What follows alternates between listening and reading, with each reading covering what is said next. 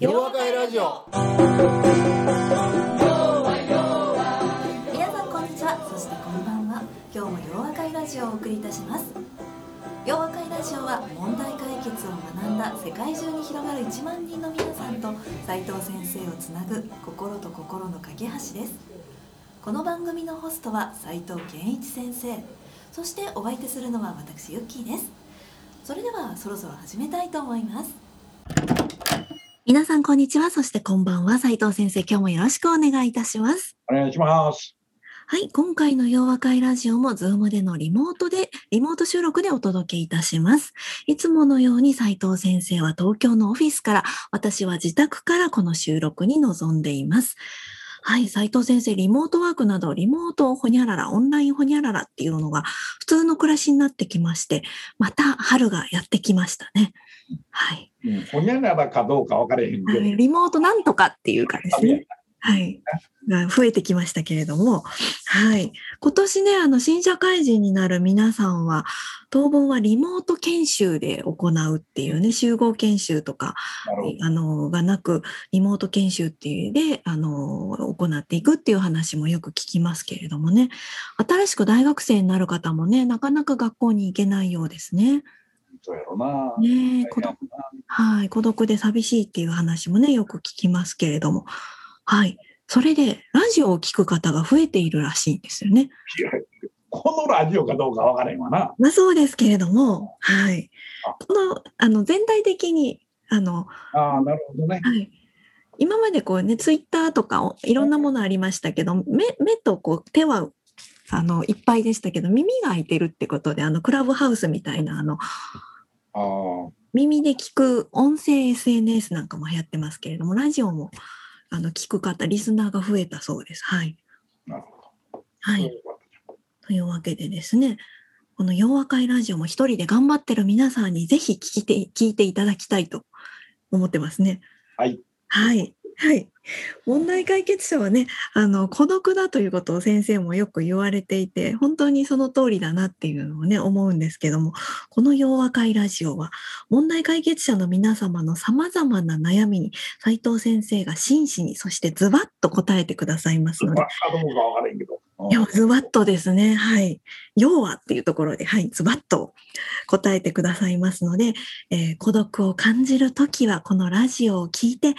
みんな一緒に戦ってるんだと感じていただいて、問題解決者の心はこう離れていても、つながっていると思って、斉藤先生といつもつながってるんだって思っていただいて聞いていただければと思います。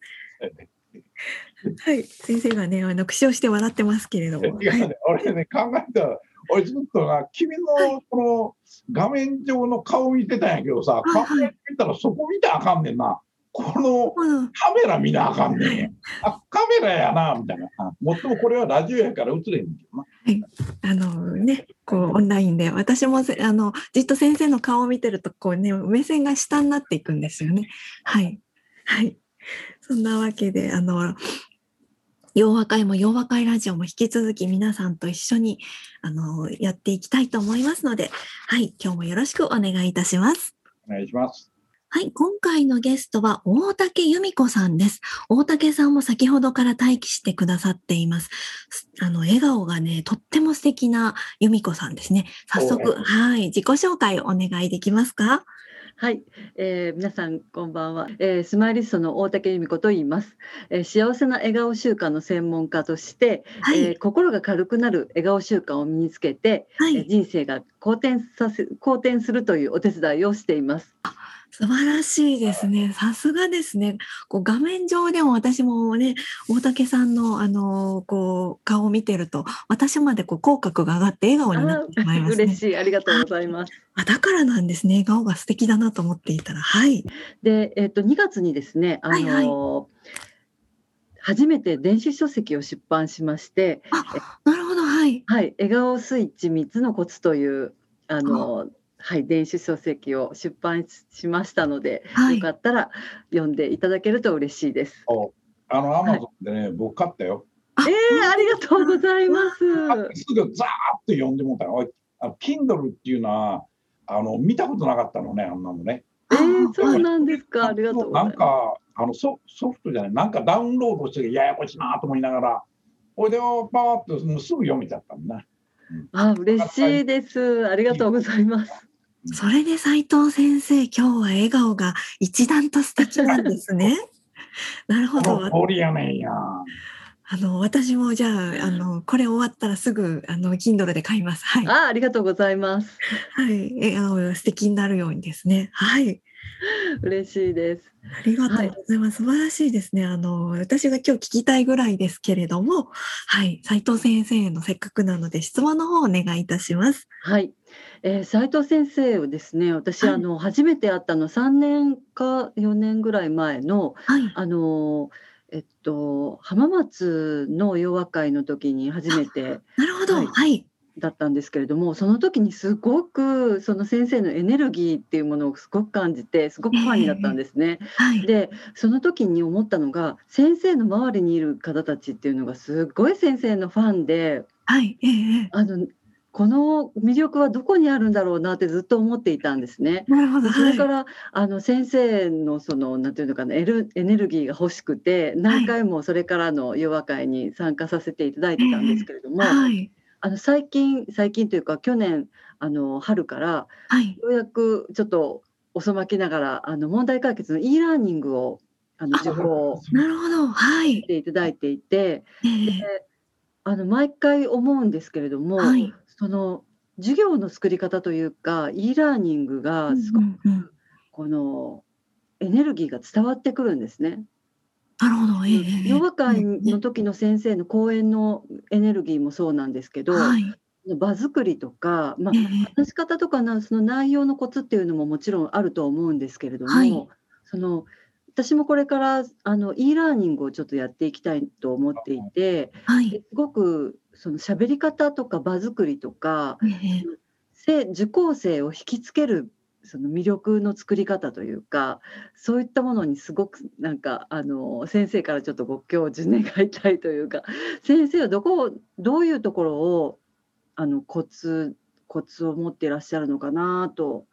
思ってそれをはいお聞きしたいと思っています。これね、ね。はい。これさ、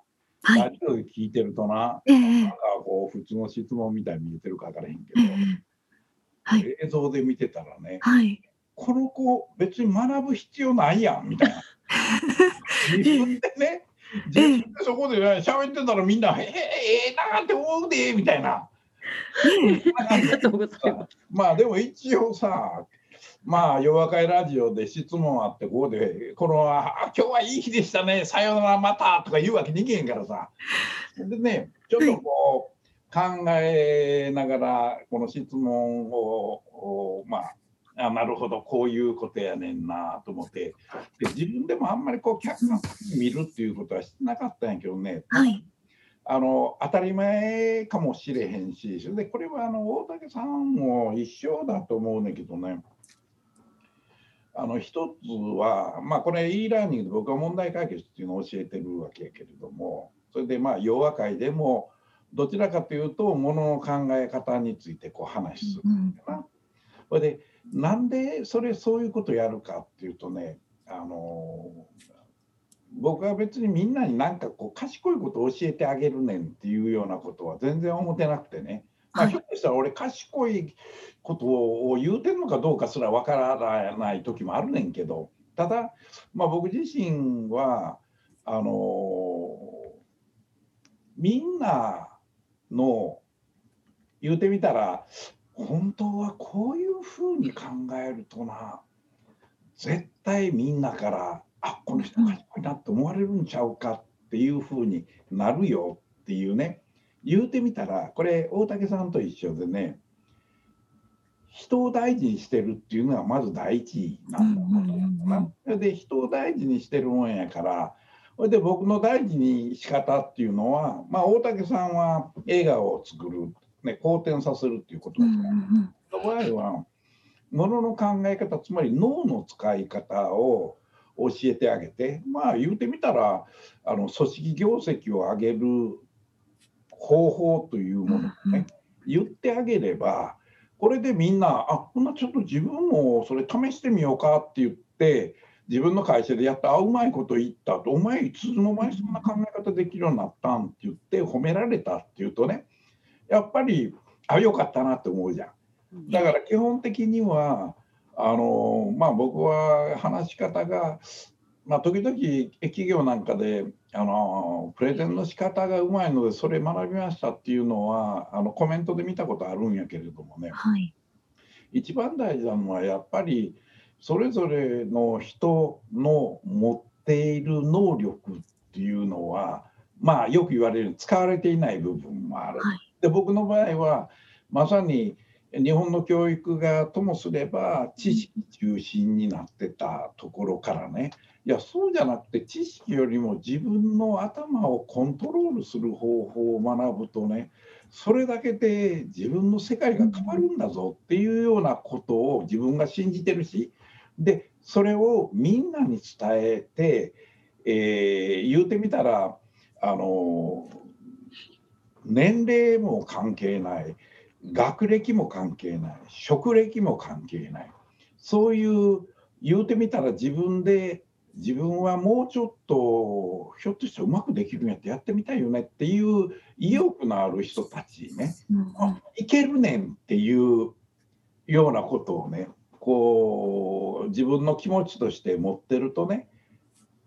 やっぱりそういう風な喋り方になるだろうし相手の人もきっとそれを感じるんやと思うねあ大事にされてるのかもなと。で僕はよくあのお客さんのことを大事にするとお客さんはそれをすぐ気が付いてくれるよ、うん、逆にお客さんに物を売りつけて売り上げを上げたいねんと思ったらお客さんはそれをすぐ察知してね、うん、あまた売りつけようとしてるなっていうのとよく似ててね。やっぱりあこの人にこういうことを言うてあげるとこの人ちょっと人生変わるはずやぞ。というような、そういう気持ちを持ってあの接するし e ラーニング作る時もそうやねんけどあの最初に映像を撮る、まあこれ、まあ、2時間とか3時間を、まあ、20分単位とか30分単位でこう隙間を作りながら喋るんやけど最初にねやっぱり思ってることはよし今日はな2時間か3時間しゃべんねんけど何としてでもみんなのな頭これがな光り輝くようにしたるねんっていう言えへんで。言えへんねんけども自分の心の中それを思ってるわけやな。そうするとねそれが表に出てくるっていうことだからやっぱりあの人を大事にするっていうのがあその人たちに僕の持ってるものを何としてでも、ね、僕もある種の、まあ、苦労したこともあるけど成功体験もいっぱいあってうまくやれたことをみんなにこう伝えることをやろうとやろうとしてるっていうのがねやっぱそれがやっぱり一番にあるっていうことやと思うねんな。それでね2つ目がやっぱりあってねこれは僕よく言うのは僕のあの、まあ、洋和会の子たちも前の教えた時の生徒さんもそうやねんけどよう難しいことをこう簡単に言うてくれますよねっていうのねつまり e ラーニングでもそうやねんけどともすれば教える側にいる人っていうのは自分の考えていることをね相手に、まあ、まさに教えるってのはこれ教えるっていうのはね一方通行やと思うねんや。なそれでまあそれから僕は教えるっていう言葉はまあ極力使わないでまあ育成するというね育てるっていうような言い方をできるだけするようにしてるねんけれどもほんなら育てるって言った時に僕は e ラーニングのプログラムを作る時にねどういう作り方してるかっていうとあ俺ここでこんなこと喋んねんけどこれ相手が例えば僕みたいな人がこんなこと言うたとしたらこれって分かるかな、うん、いやこれは分からへんもんちゃうかここはもうちょっと分解してね話してあげると理解できるん違うのかな？これどういうこと言うてるかっていうとなあの自分でひょっとすると天才的頭脳を持ってたりかなり頭ええねんって思ってる人はねどちらかというと一方的に教えようとする嫌いがあるんちゃうかと。で僕の場合はねあのよく言うようにコンサルティングっていうのはこれ経営の世界って言われるんだな。まあ僕は今問題解決の世界っていう言い方をしてるんだけど僕はその経営というものを学んだこともないし経済を学んだことも小学を学んだこともいわゆる企業の業業績っていういわゆる経済絡み小学絡みっていう学問的なものっていうのは学んでないんですよ。ほんなら学んでないやつっていうのはどういうことよって言ったらね全く何にも知らない人がその中で自分なりにあこう考えればええねんこういうことすればええねんやっていうことを自分で体験してきたわけよね。つまり聞いている人 e ラーニングを聞いている人も俺そんなん知らんで経営なんて知らんでえでも本当にいけるの？いやせやねん。俺もそんなん知らんかってん。せやから自分で聞いたこともない。ね、こういう考え方も聞いたことがない。経営の、例えばそれがあの特殊な、えー、まあ、分析、財務分析なんかするのっていうのは、これはそれこそ本読まんと分かれへんねんけど、ただ本読んでも分かれへんのがいっぱいある。でも、問題解決上、例えば PL っていうね、まあ、売上の分析であるとか収益性の分析っていうのは別にその難しいことを学ぶ必要がなくてね。要は伸びてんのん儲かってるのんっていうようなことがねまず分かることが大事だし。それはなんでこないなってんのんっていうのを知るためにはさらにこういうこと知らなあかんよねっていうふうにいわゆるど素人であったがゆえに、うん、ど素人向けの人にどういうふうに伝えたらええかが分かるっていうことやと思うね。うん、これがねおそらく僕があのえっ、ー、と e ラーニングなんかで、まあ、講座でしゃ、えー、べる。あるいは企業でしゃべるっていう時にねみんながあこれ分かりやすいなっていうのはそういうふうに相手の立場っていうものに自分を置いて考えられるということとそれからもう一つはやっぱり流れを作ってるんですよ。これはあのロジックの世界っていうのはなんか一見難しそうに見えるんやけれどもね。でもそれはただ一つのストーリーを作る。秩序正しく流れを作りながら話してあげるとこれは分かりやすいっていうことやわな。つまりねこれもやっぱり聞き手の立場に立ってみたら一番困るのは思いつきでそれこそ思いつきベースで箇条書きみたいにいろんなこと言われてもわからないんですよ。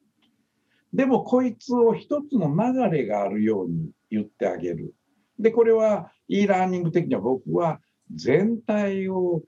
まず知ってから部分に降りていくと分かりやすいよね。なんでか言うと人はすぐ細かいことばっかり気にするっていうのはこれが癖になってるから。だからともすれば細かいことばっかり言い始める。ところがそれって何言うてるかよう分かれへんな。そらそうやん。細かいとこからスタートするともっと細かいとこ行ってまうからや。だから最初に大きな絵を見せながらその中身を話してあげると分かりやすいはずだよね。で、こういうふうになるわけやな。で、これはまさに、まあ3つ目になるのか分からへんねんけど、喋り方なんだよな。いわゆる、まあそこに僕はロジックという言葉を使ったんやけど、ストーリー性のある喋り方をしてあげると分かりやすいはずである。こういうことなわけやな。だから僕は一番目は自分の心の持ち方っていうかな。まあ愛情を持つとか大事にするというそういう部分の話で。で2つ目の話っていうのがまさに相手の立場に立って考えた時にどういうふうなことを言ってあげると分かりやすいのか。自分中心で自分の考えていることを伝えるということでは相手は理解しにくいから相手の立場に立ってどういうふうに言ってあげると分かりやすくなるかっていうふうに考えることによって相手は分かりやすくなるよね。それで3番目っていうのはそこに喋り方っていうことでストーリー性ロジックという話をしたいね。もう一つこれひょっとするとね大竹さん的にはえっと思うのか分からへんねんけどね大阪人やねつまりな大阪人的喋り方なんですこれどういうことかっていうとなあの受けないと嫌やねんやせやから受け狙い的にねこの喋ったりするわけやな。で、大阪弁っていうのは割とそれを手助けしてくれてるところもあるし。ほいで、大阪人的やからね、メリハリつけるの得意なわけ。うんあるところは、偉いな。えーっと、えらいスピードでビャーっとこう喋ったりしながら、あるところところでさ、急にね、ゆっくり喋り始めるっていう、そういう、なんかこう、普通、モノトーンっていうね、単調、はい。日本語って喋るとね、単調に聞こえるって外国人は言うんやけど、単調なのはね、眠たなるんですよ。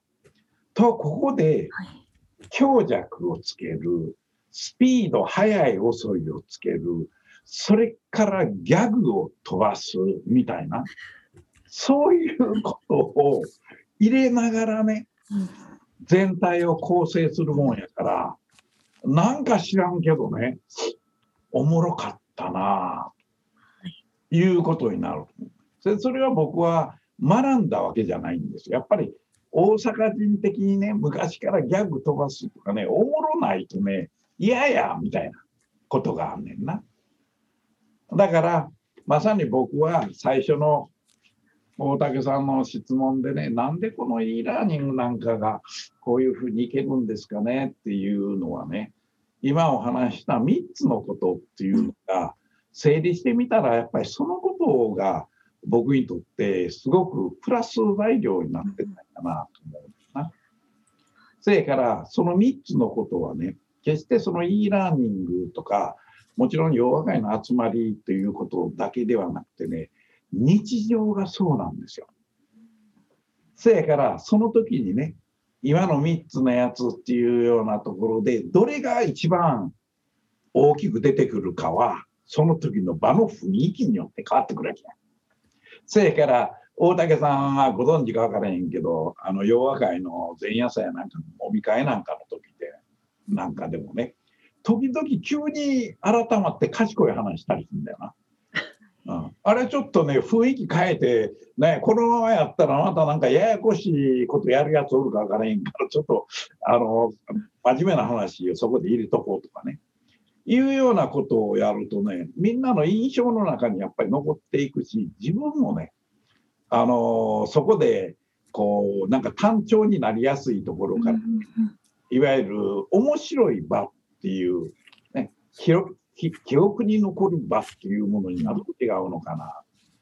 だから、まさにあの自分の生き方の部分がね、それが e ラーニングに現れるし、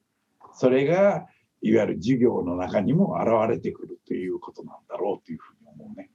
それから大竹さんのね、持ってる雰囲気っていうのは、すごくいい雰囲気で、これもね、本当昔よりも若返ってるぐらい。それから彼女が持っているね、能力というのをもってすればね、これはもう成功間違いなしですよ。今のこの本もね、なんかベストセラーになってるって言ってたもんな。は うん、そうなんい、ですね。はい、ありがとうはいございます。そうね。うん、はあね、本当あの私も先生のおっしゃる通りあの大竹さんはあのねあの斉藤先生に質問しなくてももうやれてしまうんじゃないかと思いましたけれどもですからね、この子ね、ちょっとおちょくってんちゃうかみたいなね。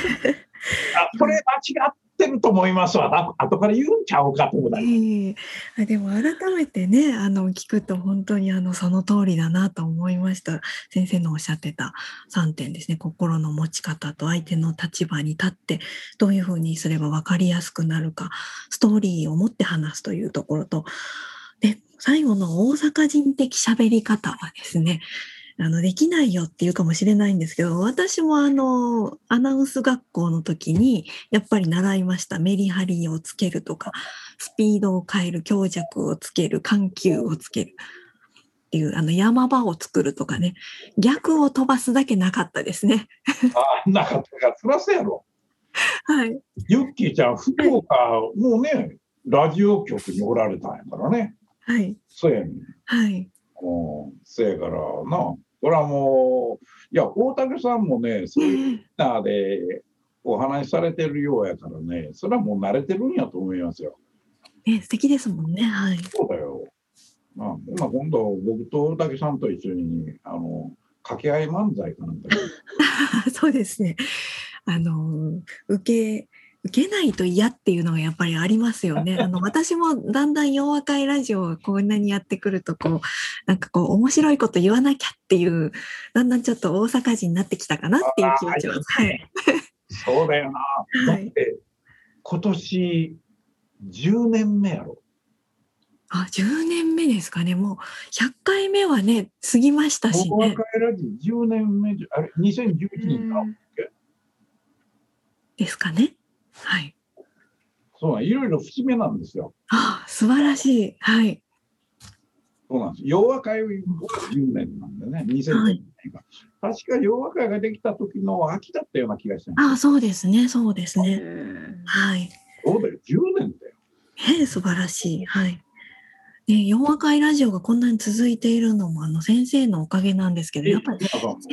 ね、こんなに、あの、さ冒頭のところで、あの、ラジオが、耳がね、あの、開いてるからラジオが流行ってるって言いましたけれども、やっぱり飽きてきちゃうんですけど、先生のお話、e ラーニングに限らずね、日常がそうだっておっしゃってましたけど、やっぱり面白いんですよね、聞いていたら。あの、飽きないというか。毎回毎回聞いてても、私もずっとこう、一番こうね、あの、砂かぶり席で聞いてますけど、一番やっぱり面白いですもんね。はい。ためになりますし、面白いというところで。大竹さんいかがでしたおはいいかがでしたでしょうか？僕も言うてることは、なんか、えー、合うてますかねみたいな。ええもう本当勉強になりました。あのーぱりその一番目のそのはい。教えるということではなくって、その知識じゃなくってうん。そのなんて変われるよってあなた変われるんだよっていうのをこう伝えてあげるっていうのはすごく刺さりましたしあのあ2番目のそうですねえっとこの「要」ややっぱりこれも「要は」っていうところですよね。その難しいことを言うのではなくって要はこれなんだよっていうことをちゃんと伝えてあげるっていうこと、あそれもあの私いやできてできてなかったかもしれないなと思いましたしその3番目のその流れを作るというこのストーリー性っていうのはやっぱりはい。すごく大切だと思います。あのなかなかその全体をこう見せてから細かくこの一つずつをこう見せえっと、伝えるっていうことってなかなかちょっとできていなかったのであそれは本当にちょっと取り入れたいなと思いましたしあの最後のメリハリはやっぱり先生ならではというか そのあのななんでしょうねえっとその先生から醸し出されるその先なうん。なんて言うんでしょうね。あの独自のものがあるなと思いましたけどやっぱりそのメリハリっていうのはちょっと気をつけてやってみたいと思います。強弱とか。はい。はい。なかなか私そこがちょっと苦手なのかもしれないの。ギャグなんて持ってのほかなんですけど。ちょっと苦手なのかもしれないなと思いましたので。はい。あのちょっとやってみたいと思います。とても勉強になりました。ねありがとうございまはい、私もとてもあの勉強になりました。あの、弱会ラジオの喋り方でもちょっともう一度、あの、初心に帰ってじゃないですけれども、やってみようと思いました。はい。あれ？竹さんにもね、はい、ねぜひ漫才ではなくて、あの素敵な笑顔であの変われるっていうところをもっとね広めていただけるようにはいあの今日の生かしていただければと思います。はい、ありがとうございました。はい、ありがとうございました。弱は弱は弱弱 I will be with you 洋和会ラジオ。それでは皆さんまた次回お耳にかかりましょう。お相手は斉藤健一先生と私ユッキーでした。輪になるいつも通じ合う。大きな輪になる。